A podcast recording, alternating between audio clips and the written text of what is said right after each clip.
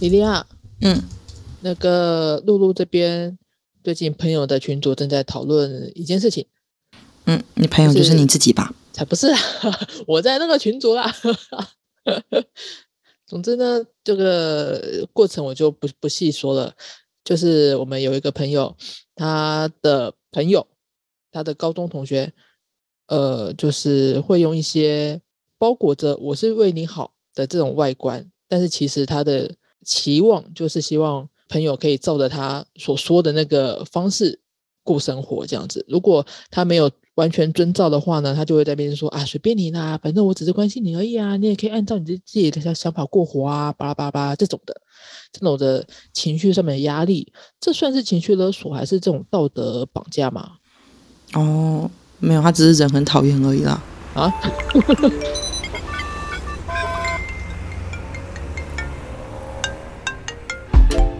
？Hello，这里是大黎。人生的问题就是学习的思考题。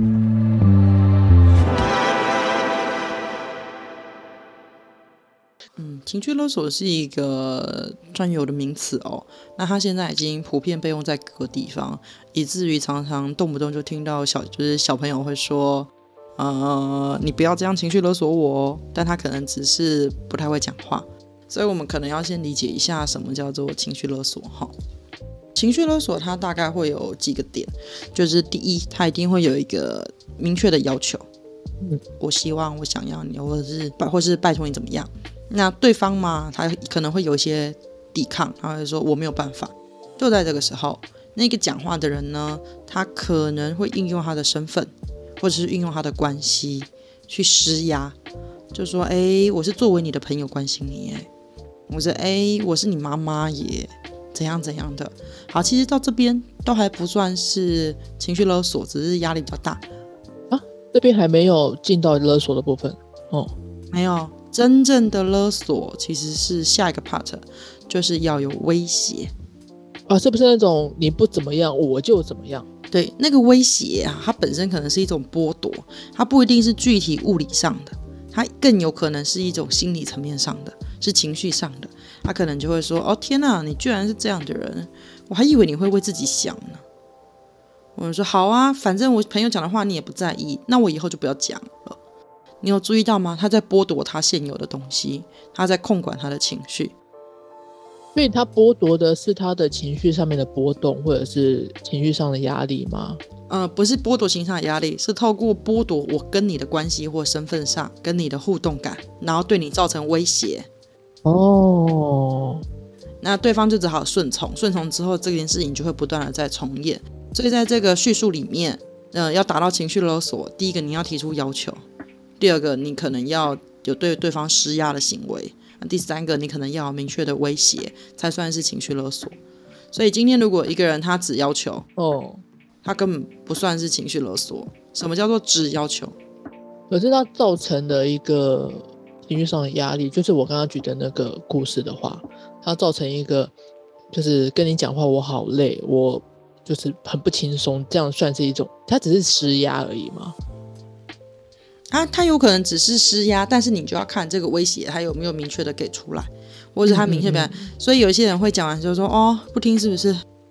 唉，好，他这样子大大叹了一个气，其实也表述了他的情绪。那这个时候可能就会算是有一点点踩到情绪勒索的边界。他在表述他的情绪，用他的情绪作为一个筹码去绑定你。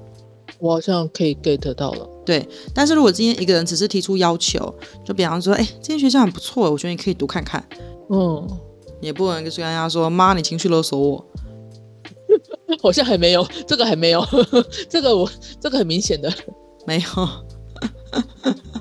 对，如果对方只是轻轻的提出一点点要求，你就觉得他情绪勒索，是被害妄想症吧？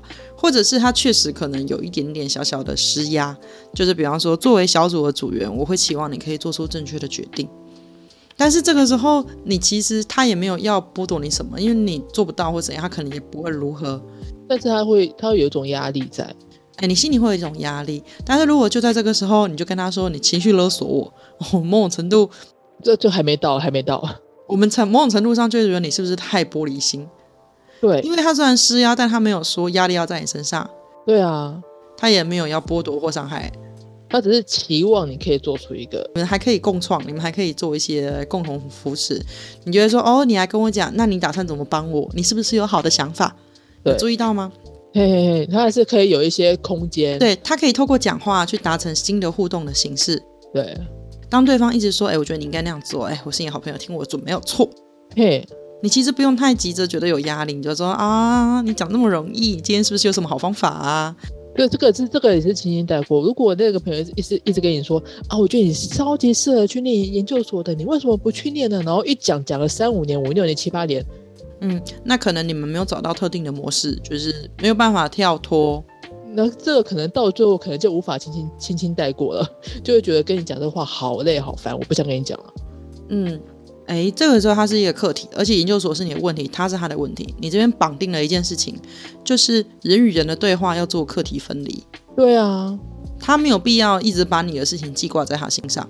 对呀、对呀、对呀、可是这个就是那一个人的课题了，他不需要一直强逼着某个人去念研究所。对方的期待不是你的课题，没错，没错。所以什什么时候会达成情绪勒索？就是只有重要他人才会对你造成情绪勒索，嗯嗯一点都不重要的人其实不会对你造成情绪勒索。嗯嗯，你走在路上，一个阿尚突然说啊，我看你一表人才哦，你应该读个研究所呢，你会觉得你有病啊。干我屁事，干你屁事。对，所以通常最容易达成情绪勒索的常见族群，Number One 其实是家人，对，第二名才是伴侣，那第三名是老板同事，第四名是同才朋友。这个顺序怎么来的？就是对你生命当中的重要性啊。对对对，亲密性啊，应该怎么说？对，今天如果一个朋友一直这样反复对你施压，你对他的朋友的好感度自然就会越来越下降。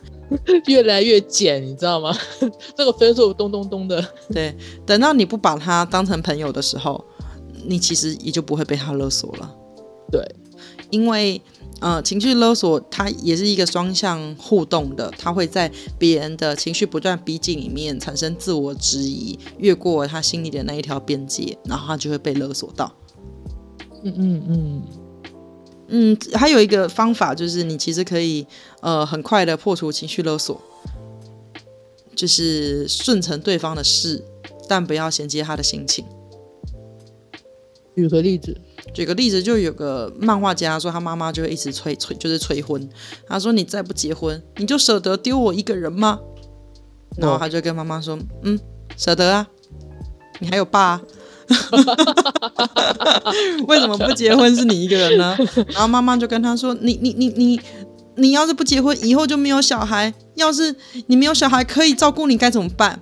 他说：“嗯，妈，我是你小孩，我也没有照顾你啊。”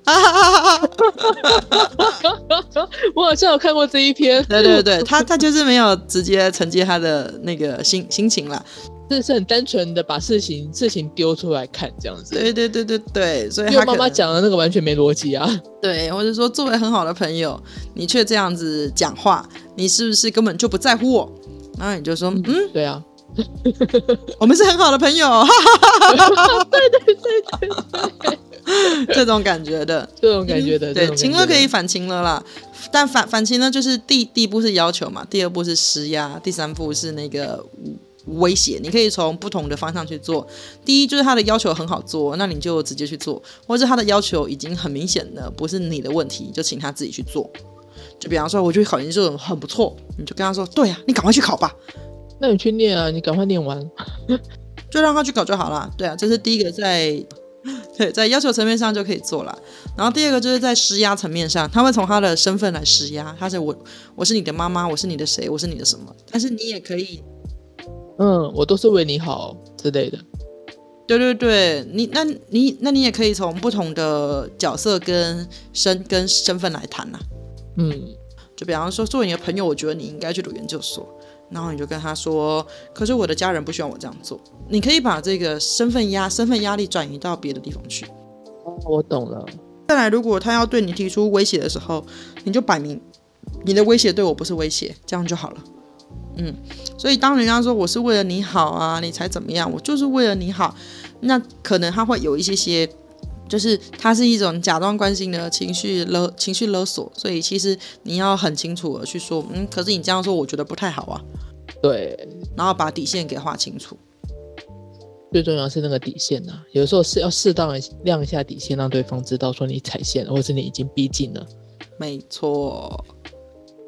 嗯，情绪勒索书还蛮好看的，大家有机会可以再去看一下，有推荐的书吗？就叫情绪勒索。哦，好，大家自己来去博客来查一下。对的，OK，OK OK，好了，你，就这样，了。所以所以情绪压力不等于情绪勒索，他一定会会会讲出那种你不怎么样我就怎么样，到了这个地方才算是真的在情绪勒索的界限内，这样。嗯，所以也不要动不动就说你情绪勒索我。当你这样说的时候，你也在情绪勒索对方，你在威胁对方。嗯嗯嗯，对，说你这样伤害我，我被你伤害喽，所以它反而会变成一种相互攻击的话语。也请不要过度运用标签。OK，呵，OK OK，这样子啦。好的，希望大家都不要被情绪勒索，或者是被情绪压力攻击啊。哎，呵，大家拜拜。如果喜欢我们的频道，或是有问题想要投稿，欢迎在 Facebook 搜寻“共学时区”，一起在生活中学习成长吧。